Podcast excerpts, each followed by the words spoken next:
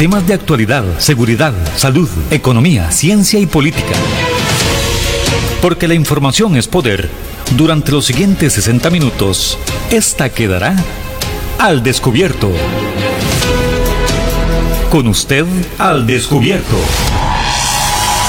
En este momento se nos reporta un choque en la Uruca y le recordamos, vaya a Riteve. En 200 metros, gire a la derecha y recuerde, vaya a Riteve. Papito, acuérdese, vaya a Riteve.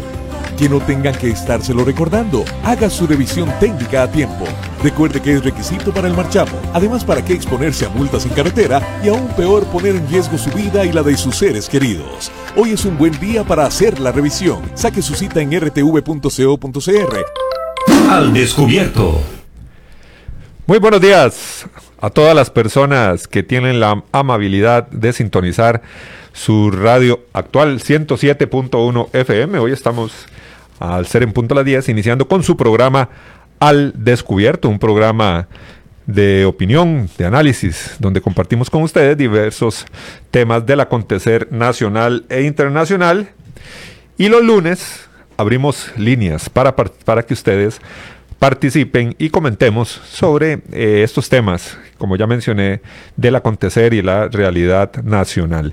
Hoy tenemos un tema que cada vez agarra más fuerza y que eh, hay muchas expectativas. Recordemos que muy pronto va a iniciar el curso electivo 2021, precisamente el 8 de febrero hay muchas expectativas. ¿Por qué? Porque va a haber una muchas muchos jóvenes, muchos estudiantes, muchos niños van a ingresar, van a retomar nuevamente las clases presenciales.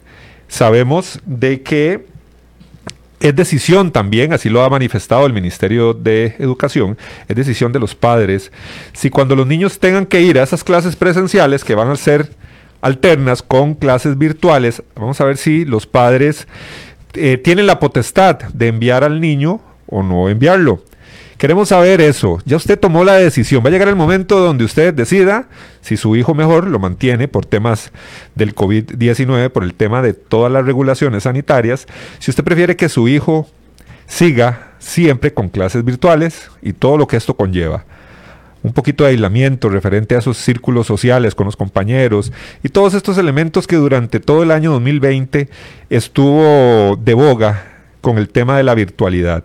Algunos problemas de conexión, problemas de interacción con los estudiantes por parte de los profesores, la recarga que alegaban, que han alegado muchos profesores también sobre los trabajos, problemas de conectividad eh, el tipo de evaluación, bueno, todos esos problemas se dieron durante el año 2020, que fue como el momento, como el balde de agua fría que cayó para el sistema educativo, este tema de la virtualidad, como una necesidad para poder solventar las necesidades educativas de nuestros niños. Pues en el año 2021, o a partir del año pasado más bien, en diciembre se empieza a decir que se retoman nuevamente las clases y con esa modalidad de virtualidad y presencialidad, sabiendo que el tema del COVID-19 mantiene un promedio ahí de contagios y se mantiene todavía en nuestro país algunos cantones en alertas amarilla, alerta naranja, restricciones vehiculares todavía, con el tema de la eh, el COVID-19 que todavía está con nosotros. Muchas personas han hablado, bueno, el uso de bucetas, las bucetas estudiantiles, los niños que van a ir ahí en esas bucetas tienen que mantener las mascarillas, en el tema de los recreos, en el tema de las meriendas, eh, la cantidad del aforo en el aula también. El, no se va a permitir el ingreso de padres de familia, al menos solo uno para los niños más pequeños, lógicamente, y bajo todas esas medidas de control sanitario, como es el uso de la mascarilla obligatoria y tomar, lógicamente, eh, la temperatura corporal y el lavado de manos. Todo esto es parte de los protocolos que se utilizan en todos los lugares por lo general y también en los centros educativos. La pregunta, lo que queremos conocer, conversemos de esto. ¿Ya tomó usted la decisión? ¿Va a dejar que sus niños o va a llevar a sus niños a esas clases presenciales? Eso es lo que queremos saber. Va a llegar el momento donde tenemos que decidir si llevamos a nuestros hijos a la escuela o preferimos la virtualidad, que se mantengan en esa modalidad. Recuerde, nuestra línea es el 905-107-107. Hoy hablando sobre ese tema que es lo que se viene ya. Estamos a poquitas semanas de que regresen nuestros niños a nuestros centros educativos con todos esos controles sanitarios. Queremos saber su opinión. 905-107-107. Si usted nunca ha llamado a este programa, hoy puede llamar y puede compartir con nosotros. Principalmente si usted es padre de familia o tiene a su cargo eh, niños en etapa escolar. Queremos saber su reacción. Recordemos que los centros educativos también estarán otorgando mascarillas a cierto tipo de población identificada para poder retornar gradualmente a toda esa presencialidad a partir de este 8 de febrero. Queremos oír su opinión. 905-107-107. También tenemos nuestra plataforma de Facebook. Ahí usted nos puede seguir, puede ver la transmisión en directo por medio de la plataforma de Facebook, de su radio actual 107.1 y también de nuestra página Al Descubierto. También tenemos canal de YouTube, también tenemos Spotify, ahí hay podcasts donde usted puede escuchar los programas desde el primer programa hasta el del día de hoy, están ahí alojados en estas plataformas virtuales para que usted comparta con nosotros de este programa. Les recuerdo 905-107-107. Queremos oír su opinión sobre el retorno a clases presenciales. Vamos a escuchar la primera persona que nos hace el honor de iniciar este lunes de programa Al Descubierto. Muy buenos días y con quién conversamos. Sí, muy buenos días. Bueno, no tenemos, no se escucha ahí a la persona que marcó nuestra línea. Recuerde, línea abierta para que comente con nosotros los pro y los contra, qué se avecina, qué irá a pasar en esas escuelas cuando ya existan niños en las aulas, en los recreos, en las bucetas escolares. Bueno, todo eso es parte de lo que tenemos que o estamos esperando a ver qué resulta con esta modalidad presencial y virtual. Vamos con llamada, me dice nuestro amigo Otto. Muy buenos días. Sí, buenos días.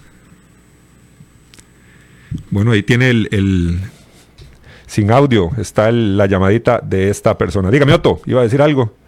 No, no, no. La gente muy atentos a la hora que llamen aquí a la radio también, tener su radio a la par. Porque aquí, bueno, aquí siempre les damos el retorno. Pero preferiblemente que tengan el radiocito a la par, ¿verdad? Para que escuchen. Y con buen volumen, volumen bajo, para no tener ese feedback ahí. Bueno, Otto, ya ahí hay otra persona. Vamos a ver con quién conversamos. Muy buenos días. Buenos días. No, parece que esa persona a la que nos está llamando es la misma, pero parece que tiene un problema ahí con el teléfono. Ok, vamos a dar espacio si hay más llamadas. Otto, dígame usted, ¿ya se decidió? ¿Va a sus hijas para las clases, clases presenciales o no? Bueno, mi hija que está en el colegio va para segundo. Creo que ella va para virtual. Yo creo que presenciales van, pero muy poquitos. Y creo que es cuarto, quinto y sexto. Pero no sé, la verdad. Eso es en las escuelas. Y en los colegios em, es cuarto y quinto. Cuarto y quinto. Ok, correcto. Y el transporte y toda esta situación, bueno, ya se encargará en el momento. Sí, sí. Vamos con llamada, Otto. Vamos con la llamadita. Vamos con llamadita. Muy buenos días. Muy buenos días. Mi nombre es... ¿Aló, sí? Sí, le escuchamos. Bueno, mi nombre es Paola Araya, yo soy docente y además quisiera hablar como madre de familia. Perfecto, un gustazo escucharla, doña Paula. Mucho gusto. Mira, el problema con el Ministerio de Educación ahora va a ser increíble y grave, porque no todas las instituciones van a poder ingresar, puesto que tienen que verificar si cumplen o no los reglamentos para poder este, eh, empezar las clases. Aparte de eso, otro problema del cual el Ministerio no ha querido hablar es sobre la cantidad de alumnos que se va a tener por lección y el problema también es que este em, un grupo, si es un grupo de 35 estudiantes, dice lo van a dividir en tres grupos. El asunto es cómo va a ser el docente para trabajar con esos tres distintos grupos en la manera presencial. Y algo que el ministerio todavía tampoco ha dicho es si esas clases presenciales van a tener o no valor, porque si no van a tener valor, entonces el, profe, el padre de familia, di, simple y sencillamente, no va a tener pues di, interés de mandar al hijo, porque si no vale puntos y si solamente se va a trabajar con las guías como se hizo el año pasado, pues entonces esa presencialidad no va a tener un puntaje. Para todo el tema de la evaluación se refiere usted específicamente. Exactamente, porque los criterios de evaluación todavía no han quedado claros. O sea, hasta este momento uno como docente no sabe exactamente cómo se va a evaluar, porque el año pasado era casi que el 60% era de las guías que los chicos entregaban semana a semana y después un trabajo al final que valía un 40%. Al sumar eso se daba el 100% y el estudiante pasaba o no. Y no era necesaria la, la presencialidad, eso es lo que nos estás... Exactamente. Y si eso se mantiene este año y los papás saben eso, entonces, uno, ¿para qué voy a mandar a mi hijo a, la, a las clases si no tiene puntaje? O dos, ¿por qué mi hijo se tiene que conectar por internet si tampoco vale puntos? Es simple y sencillamente hacer la guía y ya pasa.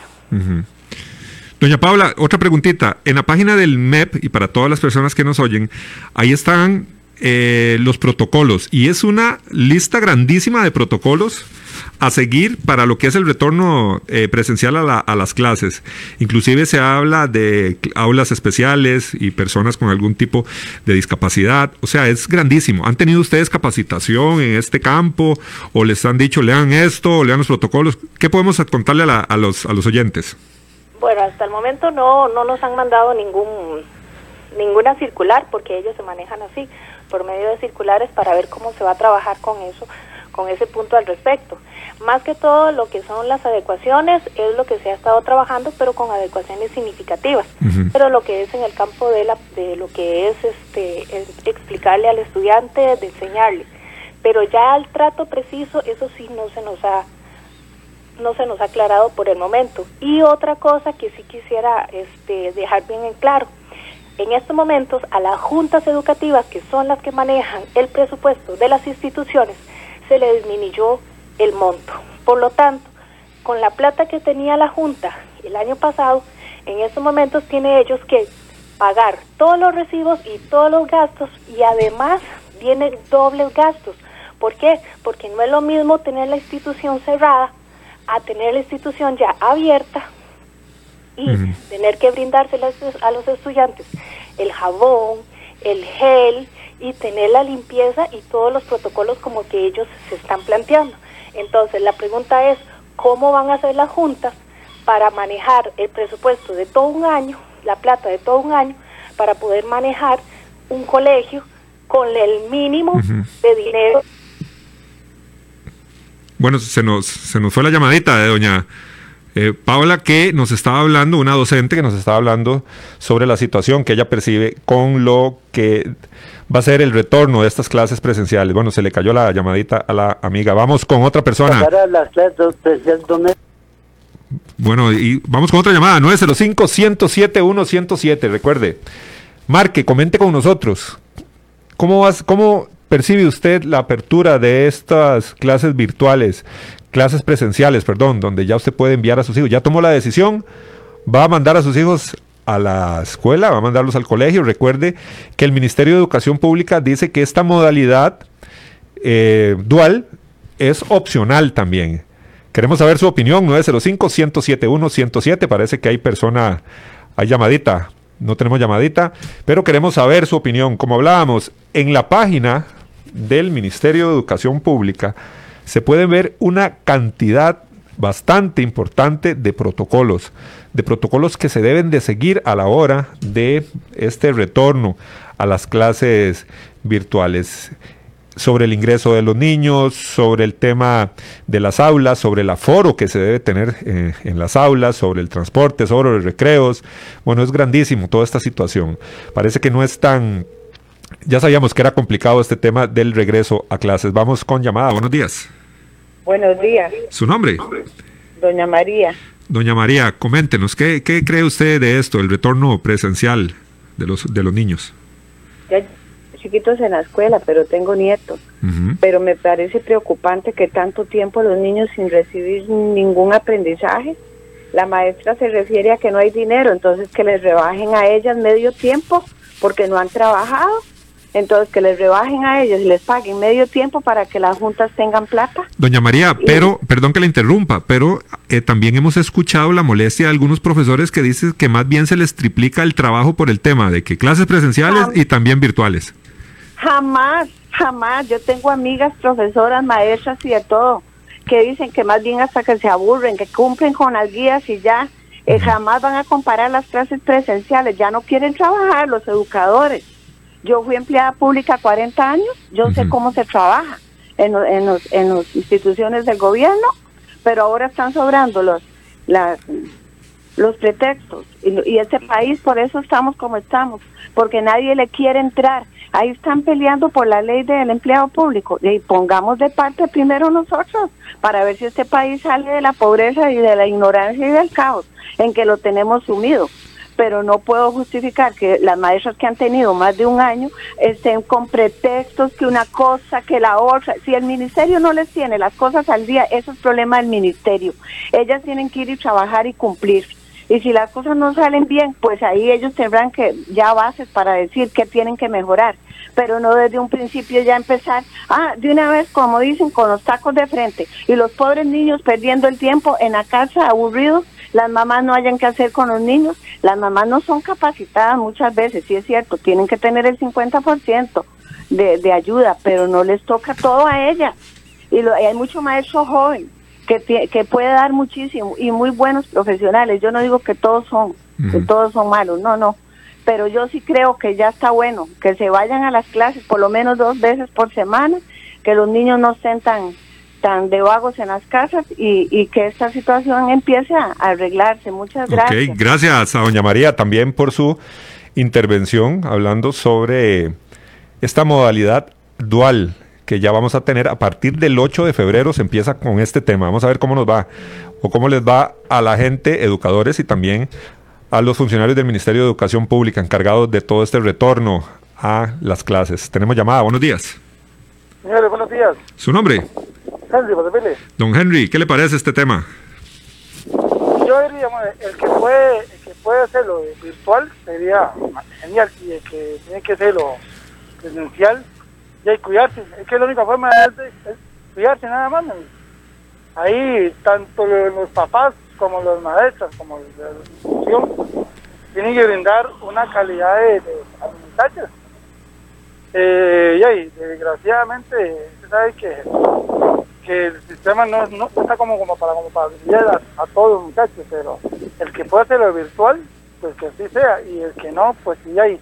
Nada más cuidarse, cuidarse, con, andar con, con como tiene que andar, con careta, con lo que sea, pero la cosa es cuidarse y para ver si, es, si ya salimos de esto, ¿verdad? Muchas gracias. bueno, don Henry, gracias a usted por comentarnos. Vamos con otra llamadita. Buenos días. Muy buenos días. Se fue la llamada 905-107-107. Eso, Juan Elgue, es eh, diferente, ¿verdad? En muchos hogares también, porque ahora la señora hablaba que ella desea que entren los chiquitos a las escuelas y a, los colegios. Pero bueno, yo tengo una hija de 13 años y ella se encierra solita en el cuarto y ahí pasa hasta 3, 4 horas estudiando ella ahí. Así que no hay ¿Y no hay, y no hay quejas por parte de ella, de cansancio o algunas cosas. De ninguna, porque de ahí es lo mismo. O sea, estar un, metido eh, eh, en un aula, este, el tiempo que, que tiene que estar uno, de como estar ahí. yo digo que es lo mismo, es lo mismo. O sea, solo que Hace falta, sí, o sea, estar en el aula y de todo, pero de, mi hija pasó el año virtualmente. Ok, como, todos, como todos los estudiantes. Y no hubo ningún problema. Okay. Ayer le mandaban los trabajos, yo iba, le sacaba las copias. Este. Sabía uno que estaba en la casa estudiando ella, eh, agarraba su tiempito para almorzar, para desayunar, de, igual como estar en el colegio, ¿verdad? O sea, Otto prefiere la virtualidad. Yo con, el, creo- con el ejemplo que tiene usted en creo- la casa. Claro, yo creo que este país de- tiene que modernizarse y el gobierno tiene que hacer algo también para que los eh, muchachos que no tienen esa, este, esa facilidad que tienen otros económicamente, ¿verdad? Este, el, el gobierno les puede ayudar a ellos también, ¿verdad? Con computadoras, internet, ponerle más banda ancha en, en el internet también para que no se caiga tanto. Eh, yo creo que el gobierno debería hacer eso, ¿verdad? Y este, nos ahorraríamos un montón de plata, ¿verdad? Ok, esa es la posición de aquí, nuestro amigo Otto, padre de tres niñas. Así es, Otto. Vamos con llamada. Muy buenos días. No hay llamada, pero sí tenemos mensaje de don Julio que dice, es sencillo decir que le rebajen el 50% de salario a los educadores y que contribuyan con la ley de empleo público cuando ya se está gozando de una pensión como ex empleado público, nos dice don Julio por medio de eh, nuestra plataforma de Facebook, nuestra página de Facebook, al descubierto. Esa es la opinión de don Julio. Cuando ya uno tiene pensión, es fácil hablar de esas rebajas, nos dice este caballero. Recuerden que los, el Ministerio de Educación Pública también va a hacer, según lo que han informado, van a hacer un análisis y a ciertos estudiantes de niveles socioeconómicos muy bajos les van a estar dando lo que son las mascarillas para que eh, cumplan lógicamente con los eh, requisitos o con los protocolos que este, se, ne- se necesita o se están implementando, ¿verdad? Recuerden que estos protocolos, para que hablemos un poquito, esos protocolos se han desarrollado de la mano con la UNICEF también, o sea que son protocolos internacionales que se están aplicando en otros lugares donde, donde se pretende volver a la presencialidad. Vamos con llamada, ahora sí, ¿verdad, Otto? Ok, vamos a ver con quién conversamos. Muy buenos días. Mi nombre es Carmen Matamoros. ¿Cómo están, muchachos? Doña Carmen, un gusto escucharle. Igual para usted. Oiga, felicitaciones, don Otto, por toda esa manifestación que usted hizo. Me encanta.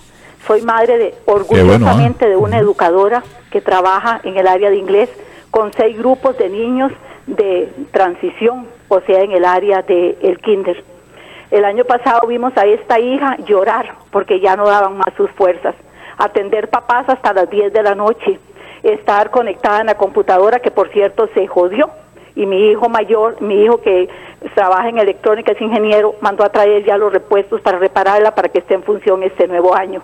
Hubo que aumentar la internet, la velocidad, yo no entiendo mucho de eso, porque ya no daba abasto para todo el trabajo que ella hacía hasta con niños enfermos, una niña con cáncer, por cierto, otra niña que también tenía su hermanita recién nacida con, con un problema de corazón grave, con padres con problemas, algunos papás con coronavirus, una familia que no tenía ni una gota de arroz porque estaban encerrados con coronavirus, llevar esos víveres a esas personas que necesitaban verla levantarse y a las 8 de la mañana conectarse y a veces eran las 10 de la noche y estaba ahí conectada, sábados y domingos. Mis hijos le ayudaban, porque la hija menor estudió diseño, a preparar los videos, comprando materiales de su bolsillo y Dios sabe que no estoy mintiendo. Educadores vagos, quizás algunos, como las amigas de esa señora que dijo que se la tiran rico, porque también en la viña del Señor hay mucha gente irresponsable y vagabunda. Pero yo orgullosamente puedo decir que mi hija y sus compañeras en el Jardín de Niños de la República de Guatemala cumplieron con toda su función y su trabajo. Al colmo que a final de año, sin echarnos flores, padres inmensamente agradecidos demostraron con aprecio y con, con gran valor y orgullo el agradecimiento a los educadores que se esforzaron tanto ese año. Virtuales, como dijo don Otto, creo que sería lo mejor, porque dice mi hija, ¿cómo será atender seis grupos virtuales y seis grupos presenciales en horarios partidos? ¿Cómo será? Por favor, pongamos la mano en el corazón. Muchas gracias y gracias, don Otto, nuevamente, gracias. Gracias a doña Carmen. Bueno, por lo menos, por, por lo menos este algo, ¿verdad? Estoy ayudando yo. No mucho, ¿verdad? Porque mucha gente no está de acuerdo. Pero yo pienso que las clases virtuales, excelente. O sea, yo lo digo por, por ejemplo, o sea, mi hija estudió y, y, este, ella se encierra solita en el cuarto y, y- y ya, pero mi hija tiene 13 años. Pero eso depende cómo los padres vayan educando a los hijos también, ¿verdad? Claro, recordemos que todos los ambientes son diferentes, todas las familias son diferentes y habrán condiciones eh, que no son las mismas para todos. Hay algunos que tienen problemas hasta de conectividad, ¿verdad? Este, por dicha vos tenés la oportunidad de que tu hija tiene la computadora. Bueno, pero no crea que en mi casa hay un buen internet, ¿verdad? Eso lo dudo, Otto. Yo creo Pero ahí, ahí, ahí, ahí trato que cuando mi hija está conectada, este, no tener mi computadora encendida y Los, datos, los, datos, apagados para que a ella le llegue buen internet. Bueno, todas las, como decimos, todas las circunstancias son diferentes. O las copias no me interesa porque de este, siempre le, saca, eh, le he sacado las copias a ella. Son mil, dos mil pesos lo que gasto yo. Pero yo prefiero mejor que ella las saque virtualmente que estar yendo en eso, ¿verdad? En la escuela y de todo. Recuerde que los chiquitos en las escuelas son más propensos a que les dé coronavirus, llegan a la casa, se le pegan a la familia y vamos, son otros 100 pesos, ¿verdad? Ok, son muchas cosas las que hay que valorar, así como las que habla nuestro amigo aquí, Otto. Vamos con llamada, buenos días. Buenos días. Buenos días. ¿Su nombre? Alejandro. Don Alejandro, ¿de dónde nos llama? Estoy aquí por Sabana Norte. Por Sabana Norte, en la capital. Díganos, don Alejandro. Eh, yo pienso, digamos, que tengo un hijo de, de 11 años, yo lo voy a mandar. Eh, los chicos necesitan socializarse desde, desde, muy temprano, socializarse, tener amigos, eh, eh el jugar, eh, digamos, ahora no se puede jugar, pero por lo menos estar ahí un poco más libre que estar encerrado. he visto los estudios a nivel mundial, están padeciendo de mucha depresión, obesidad, los chicos en, en vez de convertirse en un bien, eh, se está convirtiendo en una pandemia. Esta pandemia es más peor porque es directamente con los niños. Esta pandemia de la obesidad, del estrés y es que está generando a nivel mundial, eh, en, por ejemplo, a nivel mundial, y estuve viendo un, unos casos de, de, de Japón, es increíble lo que está pasando en Japón. Entonces, los niños ya necesitan socializarse. Ustedes fueron a la escuela, era lo más bonito. Este, ellos tienen, van a necesitar brincar, saltar, van a tener que llegar un día. Esta pandemia no se va a quedar toda una vida. Y aunque el virus se quede, nosotros vamos a tener que volver a lo de antes, a socializarnos, a darnos la mano, a darle el abrazo. Y porque yo le aseguro que apenas vacunen los 3, los 3 millones y resto, o no sé cuántos millones a nivel mundial, entonces ya dice, sí, no va a haber, eh, no hay problema. Pero, sí, ahí, ahí, vamos. Y además, quiera que me preocupa mucho los niños en redes. Eh, ¿Por qué? Y ustedes que dan comunicaciones saben que no estoy mintiendo. Ustedes saben que ellos les toman la foto, ahí está, se les está transmitiendo. Y esa foto, esa captura, ¿a dónde va? ¿Quién? Nadie tiene control de eso, nadie tiene el control de esos niños, de la foto donde están los niños menores de edad, chiquitos. Ese es un gran problema y aunque usted no crea, pues eso es un gran problema. Eso es problemático. Usted no sabe. Si yo sé, yo sé que hay, yo sé que hay eh, donde capturan todas esas fotos, ah, porque todo eso va a una red. Por ejemplo, pasa por cable maya, llega hasta Estados Unidos, que es donde está el cable maya, donde están los, los megas este, comercios, monitores y toda esa cosa de las computadoras. Entonces, todo eso va a quedar capturado y nadie tiene control de eso. Entonces, eso es también y además, eh, viera que es muy, los niños necesitan socializarse, usted necesita socializarse. Eh, eh, el, ser humano nació para ser sociable, para ser eh, comunicativo, no un esclavo en una casa encerrado ni nada por el estilo. Los niños sí necesitan socializarse y por ende yo a mi hijo lo voy a mandar, él sabe que está contento porque necesita brincar, necesita saltar, no estar encerrado ni, ni metido en una computadora, en un cuarto, ahí que que se, se, encierra solo y después no sé si ve si está en clase o no está en clase. Ese es mi aporte, es mi criterio. Okay. Muchísimas gracias. Gracias a usted, don Alejandro, por eh, la opinión referente a ese tema de socialización que según, Ale no, según estamos totalmente de acuerdo. Que dice don Alejandro que es necesario para y en esas etapas de la vida tan importantes. Estamos totalmente ¿verdad? de acuerdo, pero recuerde el amigo que estamos en una pandemia también. Hasta el momento, hasta el momento ninguna de la familia mía ha tenido coronavirus, ni quiero que tengan coronavirus. Y la gente que ha tenido coronavirus me han dicho los síntomas y todo eso, ¿verdad? Lo que lleva el, coronavirus. Yo digo que, Juan Elgue y amigos oyentes, que eso depende como uno lo vea también. O sea, si, si, si yo tengo a mi hija encerrada en la casa, no la dejo salir. O sea, o sea son, son, son cosas totalmente diferentes. O sea, yo, yo, yo salgo los fines de semana con mi familia y no la tengo a ella encerrada en la casa. O sea, ella sabe que está en el cuarto, pero ella sabe que puede salir cuantas veces ella quiera, andar ahí en la casa, si quiere sale a la calle. O sea, eso, eso depende, eso depende de cómo uno tenga los hijos en la casa también. O sea, pero yo en mi criterio propio y personal prefiero virtuales. Hasta que esto se llegue a controlar y el gobierno de este, diga, no, ya todo mundo ya a las clases, ¿por qué uno sí y otro no? Es lo que es lo que yo digo y es mi criterio. Perfecto, Otto. Válido también tu comentario. Vamos con llamada. Buenos días. Buenos días, María Solano. Doña María, le escuchamos. Gracias. No tendría yo verla en este entierro, ya yo soy bisabuela, pero me toca vivir de cerca del asunto. Y en el criterio mío, para mí lo virtual es lo mejor que le ha pasado a la humanidad. Los niños a las escuelas no van a socializar, van a aprender y a revolverse que con gente que los daña. El, el, el estudio propiamente como que se convirtió en un, a través las maestras sobre todo eh, me tocó ir en, por generación bueno con las hijas las hijas y las nietas la preocupación de antes con las hijas era cómo ganaban todos el año cómo pasaban cómo aprendían todos que a veces entre pasar y aprender también queda ahí un hueco en el tiempo aquí en Santo Domingo de Heredia de la niña Milce, por ejemplo, la preocupación era porque toda la generación aprendiera. Eh, cuando ya llega la nieta a la escuela, entonces la preocupación es por la fiesta de fin de año. Vean ustedes los valores.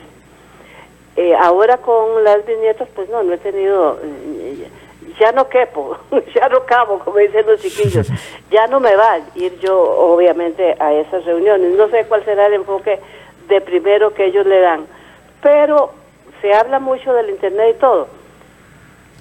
Mire, aquí la chiquita, porque hay una que va para tercer grado, bisnieta, esa chiquita se le puso este programa, sí tenía las clases, por supuesto, virtual con la maestra, pero ¿Puedo mencionar el canal televisivo? Claro, claro. El canal 4, no sé cuántos, y me gustaría por lo menos escuchar una opinión. Tuvo un programa que se llama, se, llama Aprendo en Casa. Y esto comenzaba a las 8 de la mañana. Yo creo que un, un televisorcito, todo el mundo lo tiene. Ahora no sé la cobertura de Canal 4, verdaderamente eh, y esto terminaba a las 2 de la tarde. El niño ahí tenía para aprender los, los muy avanzados, digo, los muy inteligentes, hasta pueden aprender eh, el, del siguiente año, por ejemplo. Aquí a la abuela a las 8 eh, primer grado, media hora duraba la clase. A las 8 primer grado, 8 y media segundo y le tocaba ver la, la otra que terminaba a las 9 y media eh, era el tercer grado porque es lo que va a haber en este año. Y, y así sucesivamente se les daba español, bueno, eso sí, español un día, matemática un día, un día. Mm, me parece que ahí es muy poquito, eh, una clase por semana, porque español era lunes, martes eh, matemáticas y así se iban. Todas las materias las tocaban y como yo les digo, eh, no es necesario el Internet. O sea, es un programa de experimento que el gobierno es lo que tendría que retomar para, en este caso, pasarlo eh, tal vez por, por, por, la cobertura de Canal 4, no sé cuál será, eh, que le llegara, yo digo, gratis, porque que me digan una casa sin televisor. No todos tenemos el Internet, pero el televisor lo tenemos todos, todos los costarricenses. Y este programa, Aprendo en Casa, que se llegara a, que se, se, programara, no sé cómo salió, era del Ministerio de Educación. Eso sí, este programa es patrocinado por el Ministerio de Educación y yo estaba deseando darles el 100 porque verdaderamente el programa, los chiquillos no se aburren y solo quisiera pues más matemáticas, más español todos los días, pero bueno, no es posible en el tiempo que ellos tienen. Muchísimas gracias. Gracias, doña María Solano, que nos llamó desde Santo Domingo. Recuerde que estamos en su programa Al Descubierto hoy estamos hablando sobre el regreso a lecciones. Bueno, vamos con llamada antes de ir a la pausa. Buenos días. Hola, Otto, buenos días. Mi amigo, si le puede bajar a su radio, sería perfecto. Le habla Carlos Luis, está bien. Adelante. Sí. Estaba escuchando ahora a doña María eh, y, a, la señora anterior. Voy a bajarlo más, ¿verdad? El volumen. Sí, nos hace el favor. Ahora, pues, Ahí le escuchamos. Ahí estamos. Ok. Eh, este, eh, escuchando a estas dos señoras que han hablado últimamente, voy a dejar algo planteado a ellas. En una ocasión, eh, dando una, me invitaron a una conferencia en la Universidad de Costa Rica, una tesis de graduación de unos grupos de antropología. Entonces, cuando me dijeron, ¿cómo es posible que usted gente o qué es, don Carlos, usted dice que usted es lo primer grado y vea lo que nos está enseñando aquí, y se referían a que si la educación de antes era mejor que la de ahora. Yo les dije que no, que era igual. Si usted estudió solo primer grado y cómo sabe tanto, muestre aparte. Bueno, es que antes en las aulas habíamos 10 estudiantes. Salíamos de la escuela, estudiábamos, íbamos a la casa y nos poníamos a hacer las tareas de estudiar también. Pero este siempre salíamos adelante y jamás, jamás este, hubo problemas con, con el grupo, pero sí hay que ver que ahora hay hasta 30 estudiantes por aula. Claro. Hay profesores y maestros que llegan a la casa y les da la medianoche haciendo trabajos del día anterior de la escuela o el colegio. Así es que, Eric, gusto saludarlos y nos vemos pronto. Muchísimas gracias. Muchísimas gracias a nuestro amigo. Si no me equivoco, era nuestro amigo Tabín que en algún momento lo tuvimos aquí en el programa. ¿Quién era Tabín? El escritor, el, nuestro amigo que anda ah. metido con el tema de pandillas, ayudando a toda esa población. claro. un librito. ¿ah? Por supuesto. Mira qué bueno, ya lo leímos. Tenemos que volver a invitar a nuestro amigo con mucho cariño, Tabín. Hablando de eso de la tecnología, Juan que también eh, no toda la gente es tecnológica, ¿verdad? No, hay unos que les cuesta más. Y recuerden que pero, pero, pero gracias a esto de mucha, mucha gente puede aprender también. También, y recordemos que algo importante es el apoyo de los padres a los niños en el estudio. Y si tienen problemas ahí con el manejo de las redes y todo este tema, bueno, redes sociales no tanto, esas plataformas educativas como el Teams, este, algunos hacen clases por medio de Zoom, bueno, todas estas plataformas. Yo creo que me gustaría, eh, hubo, no sé, años, años, yo creo que fue antes de que yo naciera, que antes las radios este, daban eh, clases. Sí, claro, tenían, tenían ciertas horas. Ojalá que eso se implemente tanto en, eh, en, en, el canal este del 13 y Radio Nacional, ¿verdad? Que son del gobierno. Ojalá que se implemente ahí, que volvamos otra vez a eso y que estén los profesores ahí dando las clases a, diferentes grupos. Sí, Sería genial, ¿verdad? Sí, recordemos que hay programas educativos por medio de la radio en algunas emisoras AM que y personas han sacado su bachiller a distancia, lógicamente, por medio de clases radiales. Entonces sí, hay que apoyarse en todo el tema tecnológico. Tenemos llamada, vamos a la pausa, usted manda, mi amigo. Vamos a la pausa. Vamos a la pausa.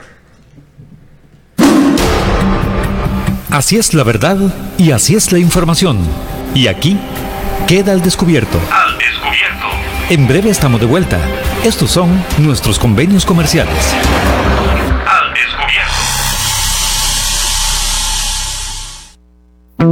Polígono 38 Especial, el más grande del país, cuenta con 5.000 metros cuadrados dedicados a la práctica y capacitación en materia de tiro deportivo y defensivo. Estamos autorizados por el Ministerio de Seguridad Pública y el Departamento de Control de Armas y Explosivos para realizar las evaluaciones teórico-prácticas para obtener permisos de portación de armas en un ambiente seguro y profesional. Portación de armas, cursos, capacitaciones, alquiler de salas o pistas para disparo bajo techo y al aire libre. Polígono 38 Especial, el más grande del país. Para mayor información comuníquese al 2245-7186, 2245-7186 o al WhatsApp 8449-5811, 8449-5811. Búsquenos en Facebook e Instagram como Polígono 38 Especial. ¿Deseas ser o eres un portador responsable de un arma de fuego? Si es así, debe ser parte de la Unión Costarricense de Portadores de Armas de Fuego. Al ser miembro podrás disfrutar de grandes descuentos en productos y capacitaciones en todos nuestros comercios afiliados. Además contarás con asesoría técnica, legal y psicológica de manera gratuita. Más información al 2221 5758 o al 8936 1803 o búscanos en Facebook como Unión Costarricense de Portadores de Armas de Fuego. UCOPA, portadores responsables al servicio de Costa Rica. Centro de Formación en Criminología y Seguridad. Somos líderes en capacitación en las áreas de criminología y seguridad, asesoría, consultoría, peritajes, armería e investigaciones privadas. Centro de Formación en Criminología y Seguridad. Para mayor información, comuníquese al 2221-7725, 2221-7725 o al WhatsApp 8556-1719, 8556-1719. Búsquenos en Facebook como Centro de Formación en Criminología y Seguridad. Tengo que ir a Riteve. Tengo que ir a Riteve. Tengo que ir a Riteve. Catenca gocaque, cair ca, carrica te cabe. Sin importar cómo tenga que recordarlo, haga su revisión técnica. Recuerde que es requisito para el marchamo. Además, ¿para qué exponerse a multas en carretera y aún peor poner en riesgo su vida y la de sus seres queridos? Hoy es un buen día para hacer la revisión. Saque su cita en rtv.co.cr. Hay más temas que tocar en el espacio de hoy para poder dejar la información al descubierto. Al descubierto. Estamos en su programa Al Descubierto aquí en su radio actual. Gracias por estar en compañía, gracias por sintonizar este programa y vamos de inmediato con llamada al aire. Buenos días. Buenos días. ¿Su nombre? Rafael Mata. Don Rafael Mata. Coméntenos. Sí, me estado vacilando porque entra y corta. Mire, yo estoy de acuerdo, de las tres mujeres, la primera que llamó no Carmen ni Doña María.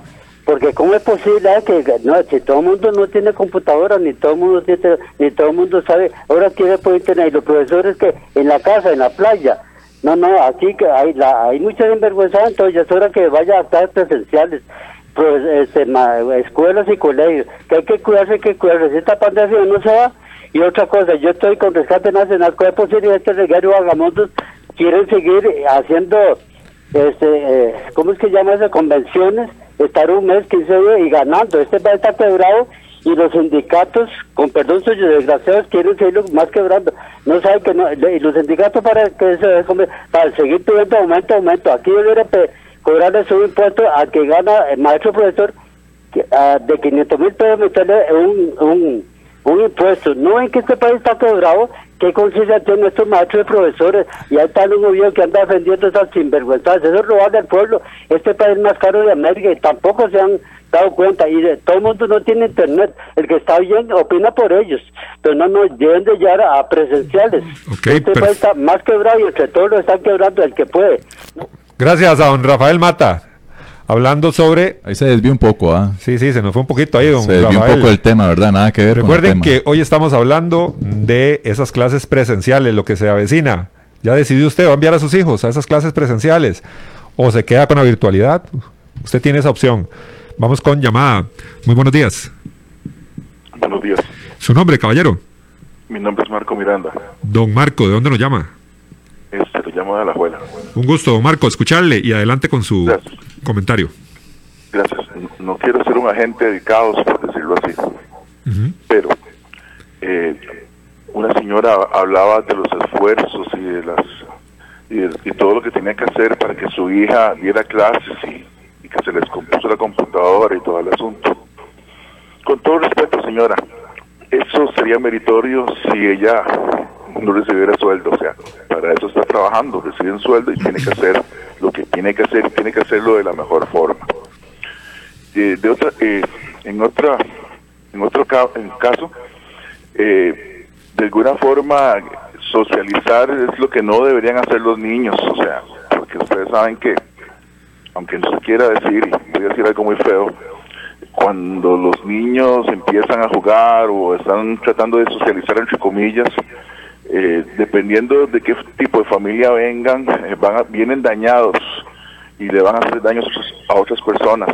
Es lo que llaman bullying ahora, matonismo, porque los padres simplemente tienen hijos porque sí, no están preparados para poder este, hacer de que sus hijos sean respetuosos, todo es una competencia, buscan, y perdonen que diga esto, la forma de hacer daño a los demás, tratan de pasar por encima de los demás, porque el bullying o matenismo siempre ha existido, ha existido en las escuelas, en los colegios y hasta en los mismos ambientes de trabajo. Así que, en cierta forma, pienso que no socializar, entre comillas, eh, no, no, es, o sea, no es importante. Lo importante es aprender y tratar de que sus conocimientos sirvan en el futuro, de forma que cuando alguien consiga un trabajo, sepa que va a hacer algo, que va a recibir un dinero y no se va a poner ahí a decir de que hizo un gran esfuerzo y que hay que reconocerlo. Muchas gracias. Gracias, a Marco. Hablando sobre esos procesos de socialización que según hablan, hay socialización primaria, eso que aprendemos en nuestro hogar con nuestros padres, y la esa socialización secundaria, cuando ya los jóvenes entran a ambientes principalmente educativos y se relacionan con otras personas, grupos de pares, edades parecidas. Vamos con llamada, muy buenos días. Buenos días. ¿Su nombre? Gerardo Barrantes. Don Gerardo, le escuchamos.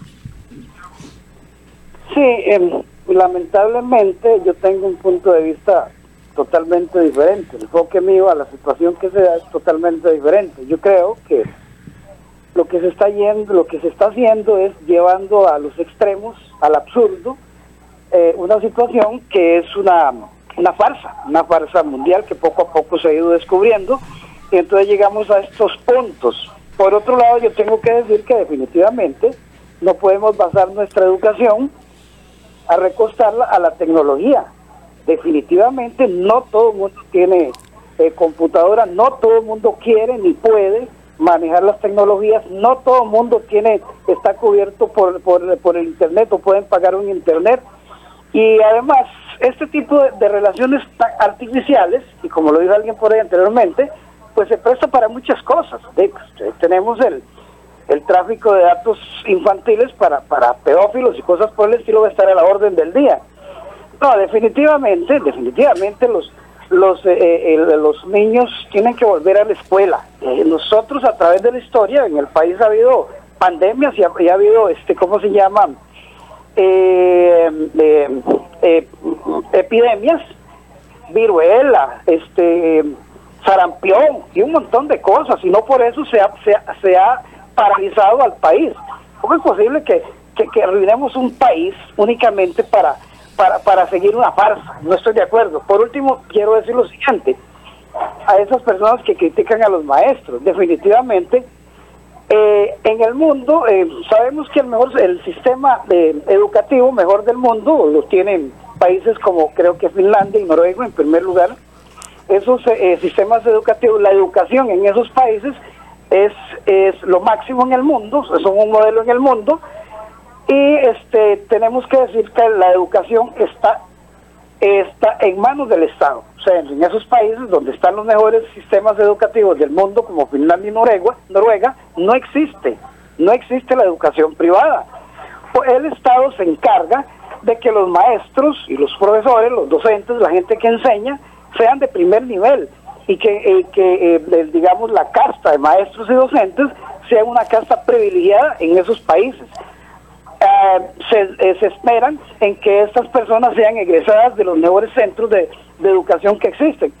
Aquí existe todo lo contrario, hasta donde tengo entendido, el 70% de los docentes eh, provienen de, lo que llamamos universidades de garaje, una porquería. Entonces tenemos esa porquería de educación el Ministerio de Educación, como está en manos de los, de los mercaderes que, que, que gobiernan en nuestro país, pues eh, se han encargado de dar una pésima educación porque es un buen negocio para ellos. Ahora, por último, por ahí eh, alguien dice es que debería ser así, debería ser así, no sé, no hay tal. El gobierno está, está, está este grupo de, sujetos que están gobernando en nuestro país no tiene el menor interés en, en, la educación, en los niños, en nada que ver. Ellos están haciendo negocios, pero es que no dice este tipo de cosas y es como, como oír llover. Esa gente está en el gobierno, o sea, al menos los que aparentan gobernar son individuos, son especies de, de, de ¿cómo se llama?, de... de eh, de ejecutivos que tienen los empresarios ahí para hacer negocios y se acabó. No les interesa el bienestar del pueblo, no les interesa. Muchísimas gracias a don Gerardo por su participación. Interesante también el tema. Don Gerardo hablaba de lugares como Finlandia y Noruega. Dice lugares... Es que es otro mundo eso. Claro, inclusive eh, en, estos, en estos lugares tuve la oportunidad de leer, eh, prohibieron las tareas no dejarle tareas. Pero Juan este, perdona, eh, yo creo que Costa Rica en ese caso, o sea, yo creo que en muchos casos nos estamos quedando atrás de muchas cosas. En muchos países la educación se utiliza virtual también. Y muchos de los niños, de los jóvenes, han llevado sus lecciones virtualmente. Claro, también. y lo que, que aquí no se haya implementado, perdona, que aquí no se haya implementado bien, porque somos un país cerrado totalmente. O sea, es bueno que Costa Rica ya poco a poco vaya saliendo. Y eso de la pandemia, que él dice que es una farsa y de todo, totalmente en desacuerdo con él, porque la pandemia existe, ahí estás. Que se ha llevado a, otros niveles es, otra cosa, pero ahí está la pandemia.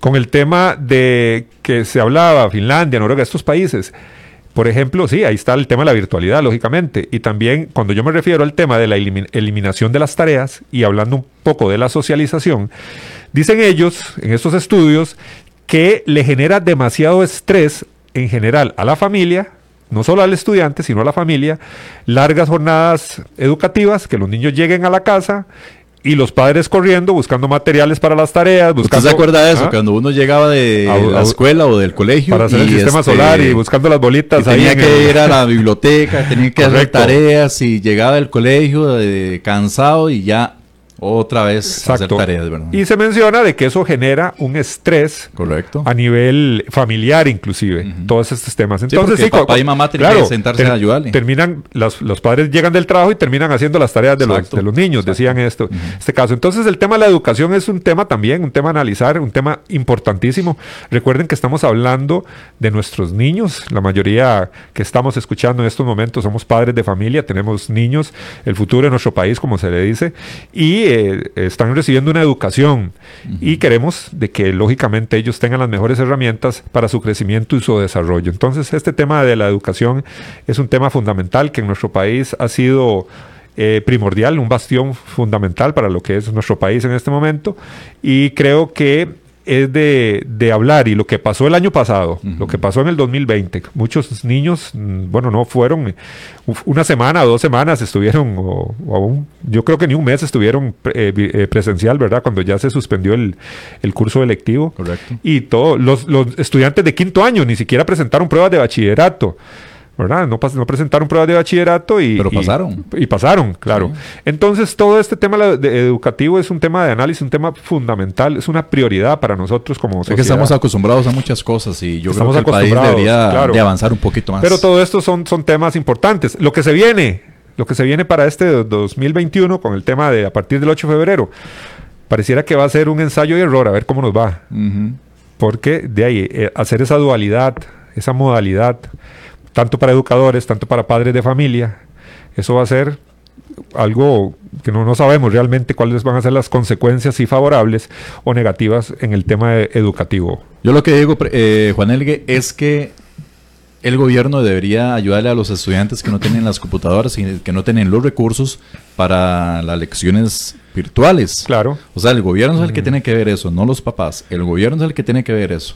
También. Sí, si se, si se está implementando un tipo de modalidad meramente virtual, lógicamente se le tiene que dar todas las condiciones a todos esos niños que carecen. Por sí, en la parte mía, en la parte mía, que yo tengo mi computadora y todo mi internet, pero de gracias a Dios a, mi hija no le faltó eso, pero en otros hogares claro. sí les falta eso. Entonces el gobierno, si va a implementar eso, pues el gobierno es el que tiene que ayudar a esas familias de bajos recursos este, con su computadorcita para los niños. ¿Cuántos hijos tiene? Tres, ok, tres computadoras y vamos a aumentarle las megas del internet nada más. Bueno, eso es un tema, Otto, ya llegando al final de nuestro programa, es un tema que vamos a ver a partir de febrero, así como fue un balde de agua fría para muchos educadores, para todo el sistema educativo aquel inicio de año del 2020, el retomar las clases presenciales, que muchos profesores se vieron obligados a empezar a manejar plataformas eh, digitales, plataformas virtuales de enseñanza, cuando nunca se hubieran utilizado en algunos casos, no en todas las universidades, no en todos los colegios ni escuelas,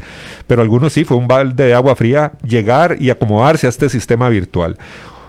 Algunos lo rechazaban, hablando, si estamos hablando de educadores, algunos rechazaban estos sistemas, otros se fueron amoldando y otros han aceptado las virtudes que tienen estos sistemas eh, virtuales, estas plataformas también para dar lecciones. Eh, es un tema interesantísimo, es un tema de acontecer nacional, es un tema que nos compete a todos como padres de familia, la educación de nuestros niños. Muchísimas gracias por habernos acompañado, los esperamos mañana en su programa Al Descubierto a partir de las 10. Temas de actualidad, seguridad, salud, economía, ciencia y política. Porque la información es poder, esta ha quedado al descubierto. Al descubierto.